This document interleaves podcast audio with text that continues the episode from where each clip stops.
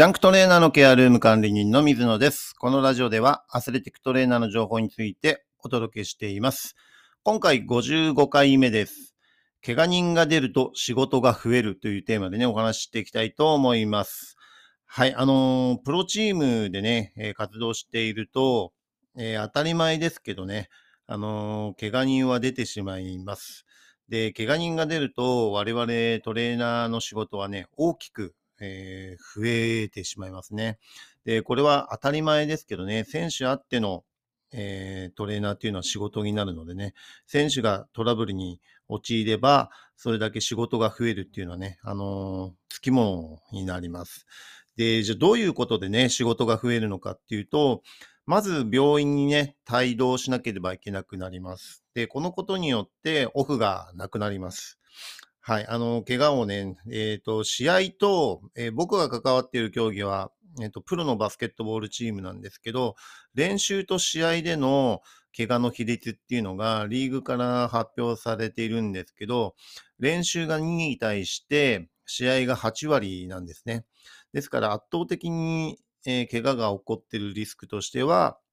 試合で起こってるっていうことです。で、試合で怪我が起こると、大体どのチームもね、あの、翌日がオフになります。で、えー翌日をアクティブレストっていう形でね、あの、軽く動いたり調整する日として、えー翌々日にオフを取ってるようなチームも、えー中にはありますけど、まあ、大会のチームはね、えっ、と、翌日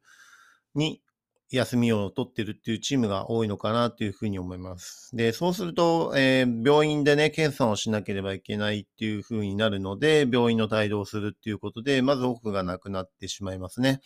はい。で、そして医師に連絡をしなければいけない。あとは会社の方のね、えー GM だったり、えー社長だったりとか、そういう、まあ、えー仕切ってるね、方にも報告をしなければいけない。もうこの時点で結構な仕事量になります。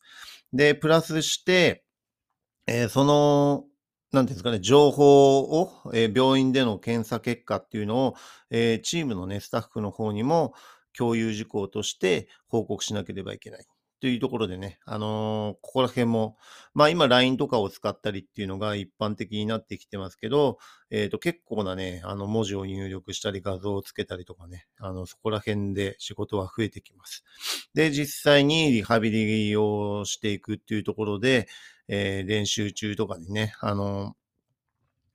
えー今まで何もなく、えー練習とかもね、あの見て、えー状況確認できてたのが、えその一人の選手に対してリハビリをしなければいけなくなるので、練習の状況も見れなくなったりします。で、そこら辺でね、チームの状況によってそのリハビリをいつのタイミングでやるのかっていうのも、え関わってきます。ですから、ほ他のチームのね、練習が始まる前にリハビリとしてスタートして時間被らないようにするっていうだけでも時間が拘束される時間は増えますし、えープラスして治療にかかる時間っていうのもね、あの通常の怪我と、えー疲労回復の状況とか、えーそこら辺のね、リハビリの状況とかによっても、え 治療としてのかかる時間っていうのが、やっぱり大幅に変わってきます。はい。で、こうなるとね、あの、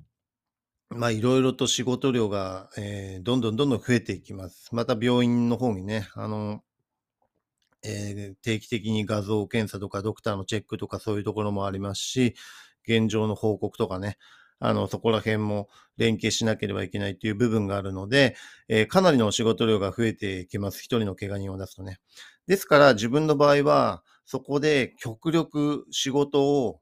あの増やしたくないっていう、まあ、性格的な部分があってね、あの、性格っていうのは、えー自分自身が働く時間を増やしたくないっていう性格です。そういったね、あの、あれがあるので、えー予防策っていうのに力を入れています。はい。実際に怪我が起こってから対応するっていうのは、もちろんトレーナーとして必要な考えではあると思うんですけど、えー僕はそこのね、えっ、と、なんていうんですかね、予測ができない仕事がどんどん増えるっていうのは、もうどうしても好きじゃないっていうところでね、あの、いかに予防できるかっていうところで、予防策でドリルを入れたりっていう形でね、あの、しています。で、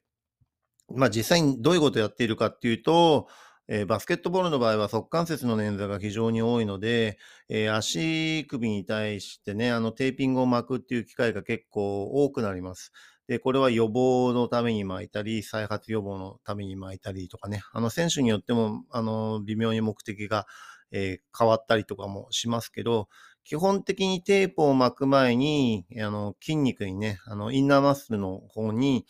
えー刺激を入れて、えー筋肉のね、安定感とかバランス感覚っていうのを取れるような状況にしてからテープを巻く。えーアライメントをいい状態にしてからテーピングをするっていう形で、えー対応しています。で、それにはエクセントリック、筋肉の収縮の形態にもね、あの、アイソメトリックとか、えーアイソトニックの中でもコンセントリックとかエクセントリックっていうふうにあると思いますけど、特にエクセントリックとアイソメトリックの部分に対しての筋刺激を入れるようにして、えー耐えられるようなね、あのー力を一旦刺激を入れる。で、それからテープを巻くとかね、そういう形をとっています。で、それ以外にもね、あの、まあ、バスケットの場合は膝の前十字靭帯とか、そういったところは大きな、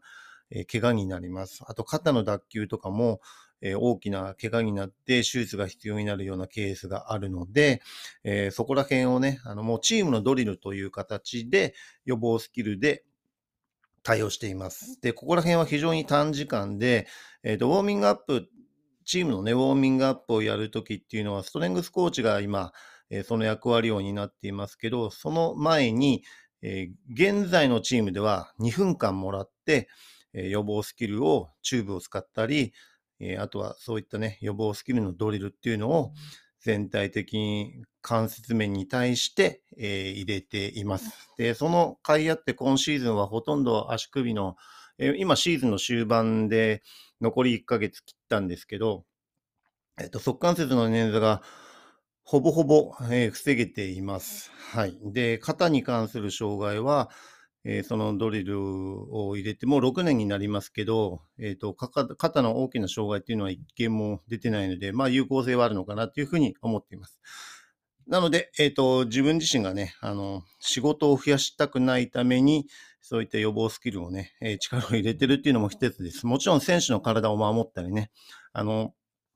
チームにとって怪我人が出てしまうっていうのは、え大きなリスクになるので、そこを増やさないようにするっていうのももちろんありますけど、え自分の仕事が増えるのが嫌だっていうところも一つの要因になっています。はい。ですからね、こういった部分で仕事を増やさないで、いかに、えーいい状況をコントロールできるかっていうのは、トレーナーの一つのね、あの、役割だと思っていますのでね、えっ、と、自分はそのように対応しています。はい。今回のね、話が参考になれば嬉しいです。次回のテーマとしては、職業柄の緊張感っていうテーマでね、お話ししていきたいと思います。今回も最後まで聞いていただきありがとうございます。また次回もね、よろしくお願いします。